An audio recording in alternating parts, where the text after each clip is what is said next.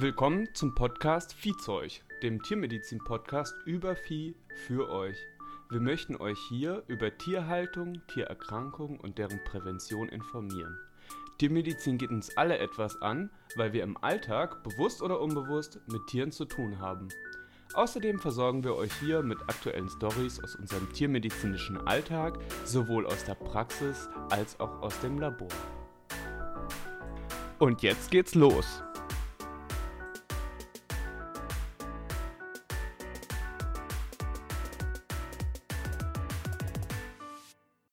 Hallo, herzlich willkommen zu unserem Podcast Viehzeug. Ich bin Malek. Und ich bin Melissa. So, und ähm, weil wir jetzt irgendwie keine bekannten Medienmenschen sind, sondern eigentlich nur so kleine, zwei kleine Tierärzte oder ein kleiner Tierarzt und eine kleine Tierärztin, die so vor sich hin wursteln, ähm, haben wir uns überlegt, wir stellen euch uns erstmal vor. Und ähm, wir machen das in Form von einem Interview und heute sitzt Melissa auf einem heißen Stuhl und muss mir hier Rede und Antwort stehen. Fühlst du dich bereit, Melissa? Ich freue mich auf alle Fragen, die kommen und hoffe, sie möglichst in kurzer Form zu beantworten. In Kurzform müssen wir mal gucken. Manchmal ist ja die längere Form ähm, die schönere. Die, erste, äh, die ersten Fragen, die habe ich so ein bisschen von Eva Schulz geklaut, weil ähm, Eva Schulz stellt in ihrem Podcast da immer ähm, entweder oder Fragen und ich finde die richtig gut, um jemanden kennenzulernen. Bist du bereit? Dann schieß mal los. Hunde oder Katzen? Katzen? Das habe ich mir gedacht. Ich bin auch eher der Katzentyp. Ähm, Tiermedizin oder Humanmedizin? Tiermedizin, ist doch klar. Ja, das war, das war obvious. Die nächste wird schwieriger. Kastration oder Legenot? Kastration ist doch tatsächlich so das Thema. Wieso? Der Hauptteil meiner Patienten sind Säugetiere. Und im Regelfall kommt es dann dort zu einer Kastration. Es ist eine der häufigsten Operationen, die wir bei uns durchführen. Und die Legenot kommt vor allem bei Reptilien, aber auch beim Vogel vor. Deswegen ist das nicht ganz so mein Spezialgebiet. Und ähm, so eine Kastration, also du operierst auch schon gerne. Eigentlich ist bei uns schon jeden Tag Operationstag und ich befinde mich schon gerne auch im OP. Und die Kastration ist immer noch eine der am meisten durchgeführten Operationen in einer Tierarztpraxis. Da muss man vielleicht mal kurz thematisieren, was eine Kastration ist. Also das ist ja manchmal nicht so ganz klar, was jetzt eigentlich damit gemeint ist. Ja, das stimmt. Wir haben viele Tierbesitzer, die in die Praxis kommen und ihre weiblichen Tiere mit einer Sterilisation anmelden. Aber in fast 100 Prozent der Fällen handelt es sich dabei um eine Kastration, die die Tierbesitzer wünschen. Es ist nämlich so, dass bei den weiblichen Tieren die Eierstöcke entfernt werden und bei den männlichen Tieren die Hoden. Melissa, Kaffee oder Tee? Kaffee natürlich. Ja, ich auch. Ich bestehe darauf, es muss ein Milchkaffee sein. Mit einem ordentlichen Schuss Milch. Kaninchen oder Meerschweinchen? Das ist wirklich eine sehr schwierige Frage für mich, weil beides sind Tiere, die ich unglaublich gern habe, die ich auch sehr gerne behandle. Aber ich denke, ich tendiere zu Kaninchen. Ja, ist gut. OP oder Labor? OP oder Labor? Ich finde mich häufiger im OP wieder, deswegen OP. Und was machst du lieber? Lieber befinde ich mich auch im OP. Wieso? Die Arbeitsweise ist eine ganz andere. Das Labor ist natürlich auch super interessant, aber das ganze Management mit den Narkosen, der OP-Vorbereitung, der OP selber, das ist doch schon dann eher meins. Angestellt oder selbstständig? Ich bin angestellte Tierärztin und ich bin in meinem Job sehr glücklich und bin absolut zufrieden, weil ich habe super Vorgesetzte. Das Team ist cool und es macht einfach Spaß zu arbeiten. Ja, es gibt ja super viele Tierärzte, die äh, selbstständig sind und die sagen würden, Selbstständigkeit ist einfach, das gibt ihnen super viel und ähm, die sind einfach so zufrieden damit.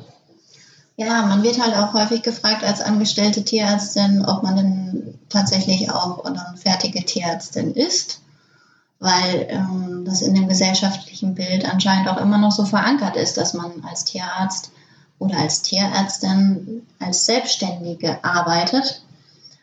Aber inzwischen hat sich das natürlich auch etwas gewandelt, dieses Bild des Berufs und auch des Berufsfeldes. Und auch als angestellte Tierärztin ist man dann wirklich fertige Tierärztin. So, Melissa, jetzt waren wir im Beruf, jetzt geht's ein bisschen zurück. Vorlesung oder Bett? Bett natürlich. warst, warst du regelmäßig in der Uni? Ja, ich war regelmäßig in der Uni, aber nicht so regelmäßig, wie ich eigentlich hätte sein sollen. Also, du bist dann auch mal liegen geblieben. Dann, oder bist du regelmäßig, also Ja, hast du dir schon mal einen Wecker länger gestellt oder warst du dann schon eine von denen, die eher zu jeder Vorlesung gegangen sind? Also ich bin auch während der Studienzeit mal im Bett liegen geblieben. In der Regel war ich meistens nicht in den Vorlesungen, weil ich tatsächlich einen Nebenjob hatte. Was war das für ein Nebenjob? Ich habe in der Tierarztpraxis gearbeitet. Ja, das, das passt ja gut. Ja, aber das war ja dann mega gut wahrscheinlich, weil dann hast du äh, schon voll viele Einblicke in die Tiermedizin bekommen und das hat dir bestimmt später geholfen, um zu sehen, was du dann nach dem Studium machen willst. Der praktische Anteil während der ersten Studienphase ist halt sehr gering. Am Anfang ist man schon enttäuscht gewesen, dass man gar nicht so viel Tierkontakt im Studium hatte. Da durfte ich was machen, da konnte ich was machen und man hatte halt den Bezug zum Tier. Es hat mir schon sehr geholfen. Tierarzt oder Tierärztin? Wie soll ich die Frage verstehen? Ja, das ist auch ein bisschen. Also die Frage ist so gemeint, dass es ja viele Tierärzte gibt. Aber auch, also in den älteren Generationen sind es ja mehr Tierärzte und ähm, mittlerweile mehr Tierärztinnen. Ja, also das Bild oder die Veterinärmedizin ist inzwischen sehr weiblich. Es gibt Studiengänge, die tatsächlich nur aus Frauen bestehen. Und untergeordnet ist natürlich der maskuline Anteil.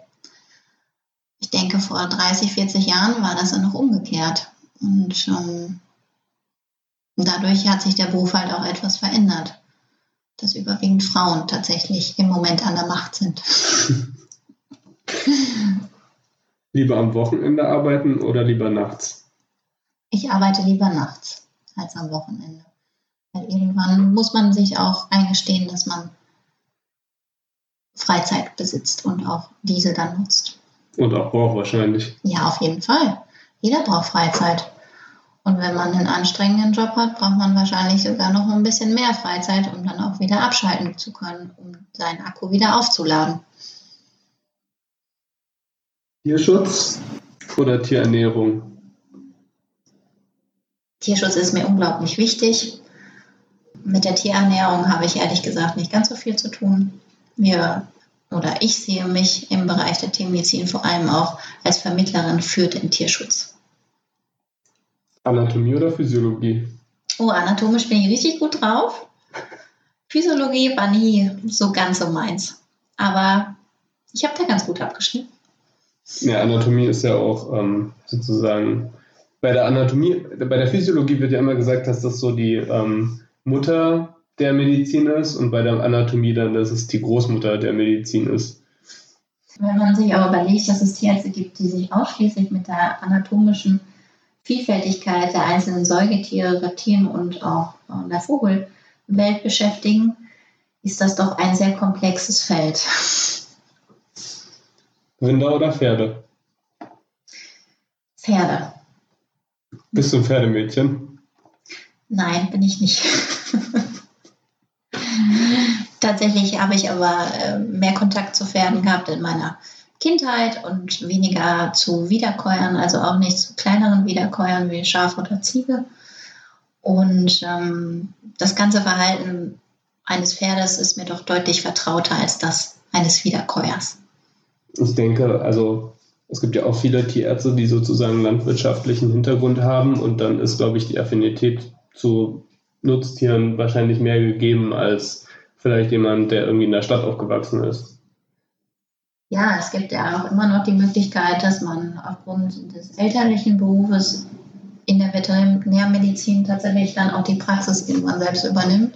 Ist auch gar nicht so selten, aber inzwischen haben wir doch auch viele Menschen, die keinen landwirtschaftlichen oder elterlichen Background besitzen, die in der Tiermedizin versuchen, Fuß zu fassen, studiert haben und dann in die Praxis gehen. Schweine oder Esel? Esel. Ja, auf jeden Fall. Ich mag auch gar keine Schweine, ey. Obwohl wir es auf dem Cover haben. Die kleinen sind süß. Die kleinen sind süß. Die Minifix, die mag ich. Aber so, oh, ey. Mit Schweinen habe ich nicht viel am Hut. Aber irgendwie diese, also weiß ich nicht, das hat mich irgendwie gar nicht gekickt, so im Studium irgendwie im Schweinestall, im Schweinestall zu stehen. Ja, entweder man hat tatsächlich eine Affinität dazu oder man sollte es besser sein lassen. Es gab eine ganze Zeit lang ja einen Hype um Minipigs. Die konnten ja auch wie ein Hund oder eine Katze dann im Haushalt gehalten werden. Aber dieser Hype verschwindet ja auch langsam wieder. praktizieren oder Amt? Also praktizieren als praktischer Tierarzt oder dann doch als Amtstierärztin vielleicht irgendwann? Ich bin auf jeden Fall fürs Praktizieren, weil es ähm, sehr, sehr, sehr, sehr vielfältig ist. Man ist ähm, mit dem Kunden in Kontakt. Das bedeutet Kunde hier in dem Sinne den Tierbesitzer, der Tierbesitzerin. Man hat verschiedene Tiere, die man behandelt. Ähm, man steht tatsächlich anders in der Öffentlichkeit als ein Amtsveterinär, der sich vor allem den rechtlichen Auseinandersetzungen des täglichen Berufsfeldes dann auseinandersetzen muss. Auseinandersetzen muss, genau. Okay, eine letzte habe ich noch und dann war es mit den Entweder-Oder-Fragen. Wien oder Bielefeld? Wien. Also zu Wien kann ich nur sagen, eine der schönsten und lebenswertesten Städte, die es gibt. Man muss dazu sagen, Melissa hat in Wien studiert. Ja, es war eine wundervolle Zeit. Und ich kann jedem nur empfehlen, tatsächlich mal in Wien vorbeizuschauen. So, dann geht's jetzt los mit den Fragen. Bist du bereit? War das jetzt noch nicht die Frage? Nee, das war, das war die Einleitung. oh nein, okay, komm. Warum hast du Tiermedizin studiert? Ja, das hört sich jetzt total blöd an, aber es ist tatsächlich so, dass ich schon von Kindheitstagen an Tierärztin werden wollte. Und tatsächlich hat es sich dann so gezeigt, dass ich es studiert habe. Und ähm, welches Fach fandest du am coolsten im Studium? Welches hat dir am meisten Spaß gemacht? Am meisten Spaß gemacht hat mir tatsächlich der praktische Teil. Der praktische Teil besteht ja unter anderem aus der Diagnostik, aber auch an der klinischen Untersuchung und natürlich dann auch in den OPs. Hat dir das Studium generell Spaß gemacht? Generell kann man es mit einem Ja beantworten, aber es gibt dort ganz große Ausnahmen. Vor allem den Bereich der Physik und Chemie. Das hat mich doch wirklich Nerven gekostet. Ja, aber das ist ja zum Glück nur am Anfang und dann hat man das relativ schnell hinter sich gelassen. Aber meine nächste Frage war, welches war das mieseste Fach? Das mieseste Fach war tatsächlich Veterinärwesen. Ah, echt? Das war bei uns vor die Bilderprüfung. Also, das war so, hat jeder eine Eins eigentlich. so, nee, ja, okay. Ich, ich hätte jetzt nicht gedacht, dass du Veterinärrecht sagst. Ich hätte gesagt, da kommt irgendwas anderes, so, wo man mega viel lernen muss, was einfach mega nervig ist. Also bei uns war diese Prüfung ein ordentlicher Kracher. Wir hatten eine Durchfallquote von, glaube ich, 80 Prozent beim Erstantritt. Das war jetzt keine Pipifax-Prüfung. Vor allem musstet ihr ja dann österreichisches äh, Veterinärrecht ähm, lernen. Das ist ja, da gibt es ja nochmal speziell, also da gibt es ja nochmal Unterschiede. Ja, das stimmt. Aber prinzipiell ähm, in den Grundrechten unterscheidet sich das tatsächlich nicht großartig von den Deutschen. Ist alles Gleiche. Was vermisst du am Studium am meisten, Melissa?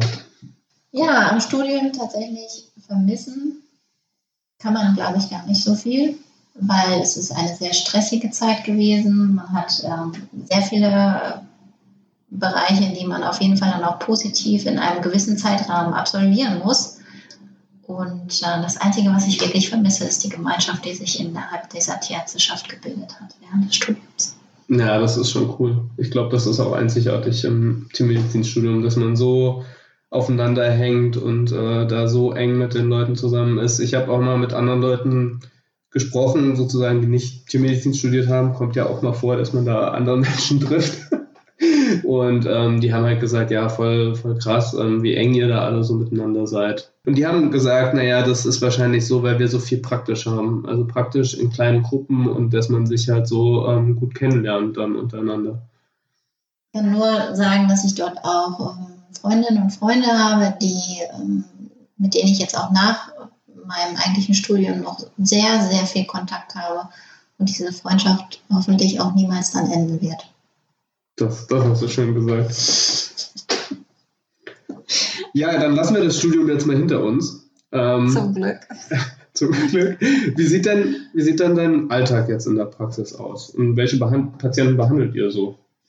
Ich arbeite in einer Kleintierpraxis mit einem größeren Exotenanteil. Wir müssen mir die Leute mal kurz abholen. Was sind denn Exoten?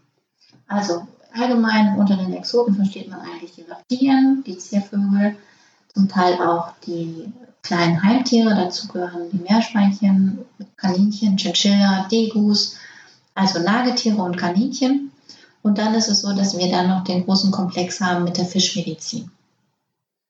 Und ähm, kannst du so ungefähr in Prozentzahlen sagen, was so bei euch die häufigsten Patienten sind und ähm, was vielleicht eher selten vorkommt, so ungefähr? Bei uns ist es so, dass wir einen sehr hohen Heimtieranteil haben. Das bedeutet überwiegend Kaninchen, Meerschweinchen, Chinchilla. Ich denke, so zwischen 50 und 60 Prozent unserer Kunden haben tatsächlich kleine Heimtiere. Und dann verteilt sich das Verhältnis auf gut 30 Prozent Hunde und vielleicht dann nochmal 10 Prozent Katzen und der Rest ist dann wirklich mehr der Fischanteil. Das ist äh, ganz witzig, weil manche Leute sagen ja immer, wenn sie da so gar nicht mit äh, Tierärzten zu tun haben, sagen die, ja, irgendwie so ein Humanmediziner, der muss irgendwie, also der behandelt irgendwie nur Menschen und so ein Tierarzt, der kann irgendwie alles. Irgendwie, der behandelt irgendwie alles. Ja, in der Humanmedizin geht man halt zum Radiologen, wenn man sich röntgen lassen möchte. Oder man geht halt zum Hals-Nasen-Ohrenarzt, wenn man ein Problem hat in seinem Rachen. Und bei uns Tiermedizinern ist das so, wenn der Hund ein allgemeines Problem hat, geht man halt zu seinem Haustierarzt. Aber inzwischen haben halt auch andere Tierarten eine größere Bedeutung erlangt und nicht nur Hund und Katze. Deswegen finde ich es sehr wichtig, dass man dann auch zu einem Spezialisten geht mit seinem speziellen Tier. Also ist sozusagen die Spezialisierung in der Tiermedizin eine Spezialisierung auf bestimmte Tiere eher als auf bestimmte Krankheitskomplexe. Im Großen kann man dann schon so sagen, dass es zum Beispiel Tierärzte gibt, die sich ausschließlich mit Reptilien beschäftigen. Dann gibt es Tierärzte, die ja nur Pferdemedizin machen oder tatsächlich Tierärzte, die nur im Rinderbereich arbeiten. Inzwischen sieht man aber auch tatsächlich Kleintierärzte, die sich ausschließlich mit der Onkologie beschäftigen für Hund und Katze also mit der Behandlung von Krebspatienten. Okay. Ähm, und was fasziniert dich so an kleinen Säugern? Die Faszination liegt wahrscheinlich darin, dass mein erstes eigenes Haustier ein Kaninchen war. Und das hat mich so geprägt, dass ich das nie wieder losgeworden bin. Und deswegen ist das ganz tief bei mir verankert, diese Faszination für diese Tiere. Du bist auch Mitglied in der ähm, DVG-Gruppe, ne? Das müssen wir hier mal thematisieren. Kannst du da ein bisschen was dazu erzählen? Das steht hier gar nicht hier auf meiner Liste, aber wenn wir jetzt schon dabei sind. Es geht hier um die AG Kleinsäuger. Das ist ein Zusammenschluss von verschiedenen Tierärzten, die sich schwerpunktmäßig mit kleinen Heimtieren beschäftigen. Also mit Kaninchen und Nagetieren, aber auch mit anderen Kleinsäugern. Das ist eine Fachgruppe, in der dann auch ähm, gezielt nach Tierärzten gesucht werden kann, die sich auf diese Tiere spezialisiert haben. Und ähm, wenn ich jetzt mit meinem Kaninchen zum Tierarzt gehen will, ähm, wo finde ich denn dann einen Tierarzt, der sich, sage ich mal, besser auskennt oder, oder der sich darauf spezialisiert hat? Wo kann ich sowas nachgucken? Wenn man als Tierbesitzer einen fachkundigen Tierarzt für kleine Heimtiere sucht, hat man die Möglichkeit im Internet zu schauen und dort eine Liste zu finden unter der Arbeitsgemeinschaft Kleinsäuger, in der alle Mitglieder dieser Arbeitsgemeinschaft gelistet sind mit äh, der Adresse und der jeweiligen Telefonnummer. Und dann kann der am nächstgelegene Tierarzt kontaktiert werden und dann wird das Tier dort vorgestellt.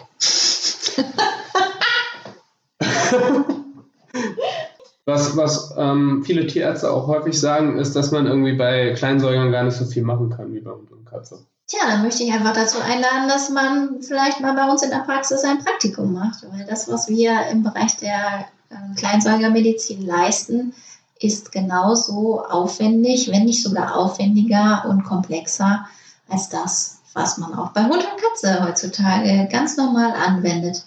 Und, und also die sind ja auch einfach kleiner. Es ist ja einfach schon schwieriger, so ein Tier zu operieren oder irgendwie Diagnostik an dem Tier zu machen, weil es einfach kleiner ist. Und weil es kleiner ist, bedeutet das ja nicht zwangsläufig, dass es schwieriger ist. Wenn man das richtige Handling beherrscht und auch ein gewisses Maß an Übung, dann ist es genauso einfach wie bei Hund und Katze. Ich glaube, ich bin der erste Praktikant bei dir. Hospitant, Hospitant. Ähm, ja, was war dein verrücktester Fall, Melissa?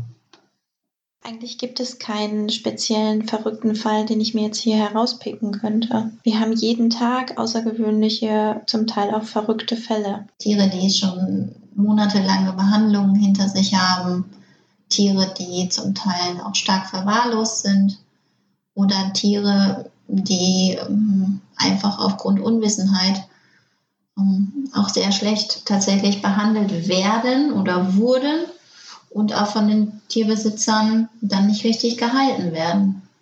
Was jetzt zwangsläufig nicht immer unmittelbar damit zusammenhängt, dass die Tierbesitzer es nicht besser wissen.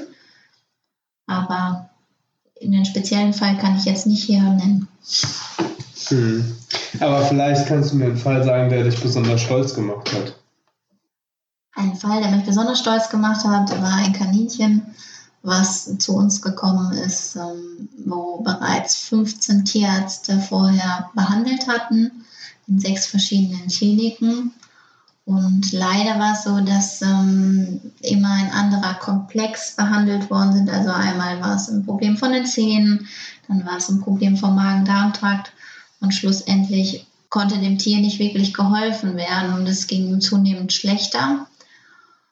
Und dann wurde uns das Tier vorgestellt und wir konnten dem Tier dann helfen, weil wir dann nachweisen konnten, dass es zwei größere Tumore im Bauchraum hatte.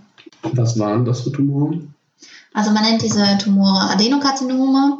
Die sind hochgradig bösartig und ähm, tatsächlich war das schon ein langer Leidensweg, die, den dieses Tier dann hinter sich hatte, bis es zu der bis es dann zu der Erkenntnis kam, dass es sich eigentlich um eine Tumorerkrankung bei dem Kaninchen gehandelt hat. Das, das waren wahrscheinlich Tumoren von der Gebärmutter dann, oder? Das waren keine Tumore von der Gebärmutter, es war ein männliches Tier, ein mittelaltes Tier und es hatte Tumore am Darm. Ah, okay. Und was habt ihr, also was habt ihr dann gemacht? Wie habt ihr das ähm, behandelt? Um, wir haben tatsächlich operativ sind wir dort vorgegangen und haben versucht, die Tumore zu entfernen. Es war dann aber so, dass es leider nicht funktioniert hat, weil diese tumorösen Erkrankungen schon zu weit fortgeschritten waren. Man hätte zwei Drittel des Dünndarms entfernen müssen. Und das war dann nicht möglich, sozusagen im Fall? Nein, leider war das zu spät für das Tier. Hm. Naja, aber es ist ja dann trotzdem schön, wenn man dann eine Diagnose stellen kann. Und dann, ähm, wie wurde die Diagnose dann, ähm, Adenokarzinom, wie wurde die gestellt? Regelfall ist es so, dass man halt verschiedene Möglichkeiten hat der Bildgebung. Das bedeutet, wir haben die Möglichkeit, einen Ultraschall vom Bauchraum durchführen zu lassen oder dann auch eine Röntgendiagnostik. Das bedeutet, dass ein Tier tatsächlich dann geröntgt wird. Das haben wir auch gemacht. Und in diesem Fall haben wir eine spezielle Röntgendiagnostik verwendet und dort dann mit Kontrastmittel gearbeitet, um die Strukturen innerhalb des Darms noch besser darzustellen. Und ähm, die genaue Tumordiagnostik hat uns dann der Pathologe geliefert, nachdem wir den Tumor aus dem Darm entfernt hatten. Und ähm, was war dein schlimmstes oder enttäuschendstes Erlebnis als Tierärztin bisher? Das enttäuschendste Erlebnis für mich als Tierärztin war ähm, tatsächlich ein Tierbesitzer, der mit einem neun Jahre alten Hund zu uns in die Tierarztpraxis gekommen ist und von mir verlangt hat, dass ich diesen Hund euthanasiere, das heißt einschläfer, damit ähm, er dann nach Hause gehen könnte und seine Mutter ins Pflegeheim bringt. War, war es sein Hund? War es sein Hund oder war das der der Mutter? Das war der Hund von seiner Mutter. Und ähm, der Fall ist dann so weitergegangen, dass ich mir den Hund angeschaut habe und ähm, tatsächlich das abgelehnt habe, die Einschläferung, weil ähm, keine medizinische Indikation vorlag und ich den Hund dann erstmal übernommen habe für, auf meine Kosten und dann natürlich auch unter meinem Namen. Und ähm, der Hund jetzt sehr glücklich ist in einer neuen Pflegefamilie. Aber äh, ist, bei, ist er bei dir oder ist er bei, du hast ihn dann weiter vermittelt sozusagen? Ja, ich habe ihn dann weiter vermittelt und ähm, es geht ihm sehr gut. Das hatte ich tatsächlich auch schon. Also ich, ähm, da war auch mal ähm, jemand bei mir in der äh, Sprechstunde und das war ein Chamäleon, das hatte ähm, eine Legenot. Also das ist ähm, eine Erkrankung, wo es im Grunde dazu kommt, dass einfach ähm, der hormonelle Zyklus im Eierstock ähm, sistiert oder stehen bleibt. Und in vielen Fällen muss man das operieren. Und äh, in dem Fall muss das operiert werden. Und naja, dann hat der Besitzer halt gesagt, naja, wie viel das kostet? Und dann habe ich halt gesagt, naja, so ungefähr 300 Euro müssen Sie schon rechnen. Und ähm, da hat er gesagt, naja, das ist ihm irgendwie das Tier nicht wert. Und dann habe ich gesagt, ja gut, ähm, wenn Sie das äh, einschläfern lassen wollen, ich mache es nicht, dann ähm, müssen Sie gucken, wie Sie das machen. Und, und, und er hat dann letztendlich, er hat eingelenkt, es wurde operiert und es hatte, hat am Ende auch überlebt. Also es war jetzt auch kein irgendwie hoffnungsloser Fall oder sowas. Also das hat man ja auch häufig. Ja, in dem Fall war es tatsächlich auch sicher eine schwierige Situation von dem Tierbesitzer zu Hause. Aber das Tier sollte nicht der Leidtragende sein, wenn tatsächlich dort familiäre Probleme vorherrschen. Und im Grunde genommen war das jetzt die beste Lösung für den Hund, aber auch die beste Lösung für die Familie. Was macht dir am Job richtig Spaß? Also, was, was könntest du den ganzen Tag machen? Die Tiere knuddeln. also, schon. Das ist so Klischee. Das ist so was man ein Tier erzählt. Ja, Kathleen Petz. Nein, nein, das, das bleibt drin halt hier nicht an. Dein Job an sich macht mir unglaublich viel Spaß. Der Umgang mit den Patientenbesitzern, der Umgang mit den Tieren. Ich knuddel natürlich auch gerne meine Patienten. Ich bin ja auch selber wirklich ein großer äh, Kaninchen-Fan, aber auch andere Kleinsäuger finde ich doch zuckersüß. Da habe ich immer gleich Karies-Alarm. Was magst du am Job gar nicht? Was nervt dich einfach? Natürlich gibt es jeden Tag immer mal wieder Situationen, an denen man auch persönlich an seine Grenzen kommt oder dort herangeschoben wird an diese Grenze, weil man dann auch merkt, dass es ist auch normal, dass jeder Mensch ein anderes Verhältnis zu seinem Haustier besitzt, aber tatsächlich am meisten Nerven in meinem Beruf tut mich die Einstellung zum Tier, die man vielleicht gegenüber seinem Auto entwickelt oder sogar noch gegenüber einer Tasse mit Kaffee. Also eine richtige Wegwerfgesellschaft. Und es ist tatsächlich eher zunehmend in unserem Berufsfeld, dass Tiere immer schneller ausgetauscht werden und weniger an emotionalen Wert enthalten als an materiellen. Und das nervt mich. Aber da gibt es ja auch Riesenunterschiede. Also es gibt Leute, die würden alles für ihr tun, Tier tun und es gibt Leute, ja, wie du, wie du es halt beschreibst. Den, also, den, es ist letztendlich dann auch egal, ob man das Tier irgendwie retten kann oder nicht. Ich glaube einfach, dass manche Menschen tatsächlich in ihrem Tierarzt, wenn es denn auch ihr Tierarzt ist, ähm, einen persönlichen Entsorger oder eine Entsorgerin sehen. Und das sind wir sicher nicht. Das hast du schön gesagt. Was, was, was, was würdest du gerne besser können?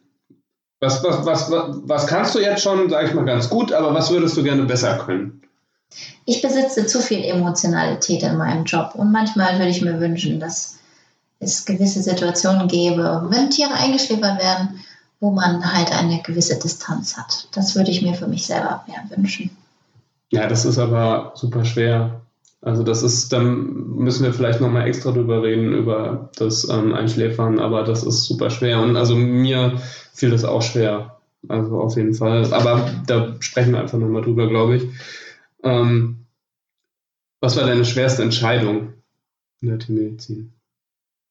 Also die schwerste Entscheidung tatsächlich war ähm, für mich nach dem Studium zu entscheiden, was das Beste für mich ist ob ich in die Praxis gehe oder ob ich erst ähm, überlege, vielleicht mich weiterzubilden, universitäre Weiterbildung oder sogar ins Ausland gehe. Und ähm, das hat mich doch dann auch sehr lange Zeit gekostet, bis ich dann zu einer Entscheidung gekommen bin. Wobei du ja eigentlich schon im Ausland warst, also du hast ja im Ausland studiert. Also für mich persönlich ist Österreich natürlich ein anderes Land, aber so wirklich Ausland kann man das nicht nennen. Würdest du nochmal Tiermedizin studieren?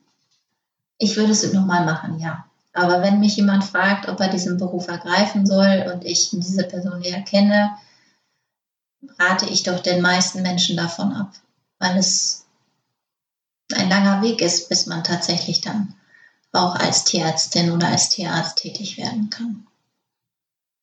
Ich habe noch eine letzte Frage. Und zwar, hast du ein persönliches Ziel? Willst du, wo würdest du gerne hin? Mein persönliches Ziel ist es, den die Medizin für Kleinsäuger zu verbessern. Das hast du schön gesagt. Willst du noch irgendwas hinzufügen oder habe ich sich sozusagen jetzt komplett gelöchert? Ich habe fertig. Melissa hat fertig. So, das war unsere erste Folge. Ich hoffe, ihr konntet Melissa gut kennenlernen. Ich habe sie auf jeden Fall schon ein Stückchen besser kennengelernt. Mm, wenn ihr Fragen habt, dann könnt ihr die uns ja einfach schreiben und wir äh, probieren dann auch mal dazu einzugehen, speziell was Melissa jetzt so macht und ähm, wie man sich die Tiermedizin so vorstellen kann. Ähm, und das war es jetzt erstmal von uns. Bis zur nächsten Folge. Liebe Grüße aus Berlin. Hier ist Malek. Und Melissa. Tschüss. Tschüssi. So, das war's jetzt erstmal von uns. Wir freuen uns natürlich, wenn ihr wieder bei der nächsten Folge dabei seid. Natürlich wäre es super, wenn ihr uns Feedback zu dem Podcast gebt, uns Sternchen bei iTunes hinterlasst und uns Themenvorschläge zusendet. Hier geht es nämlich um Vieh und um euch.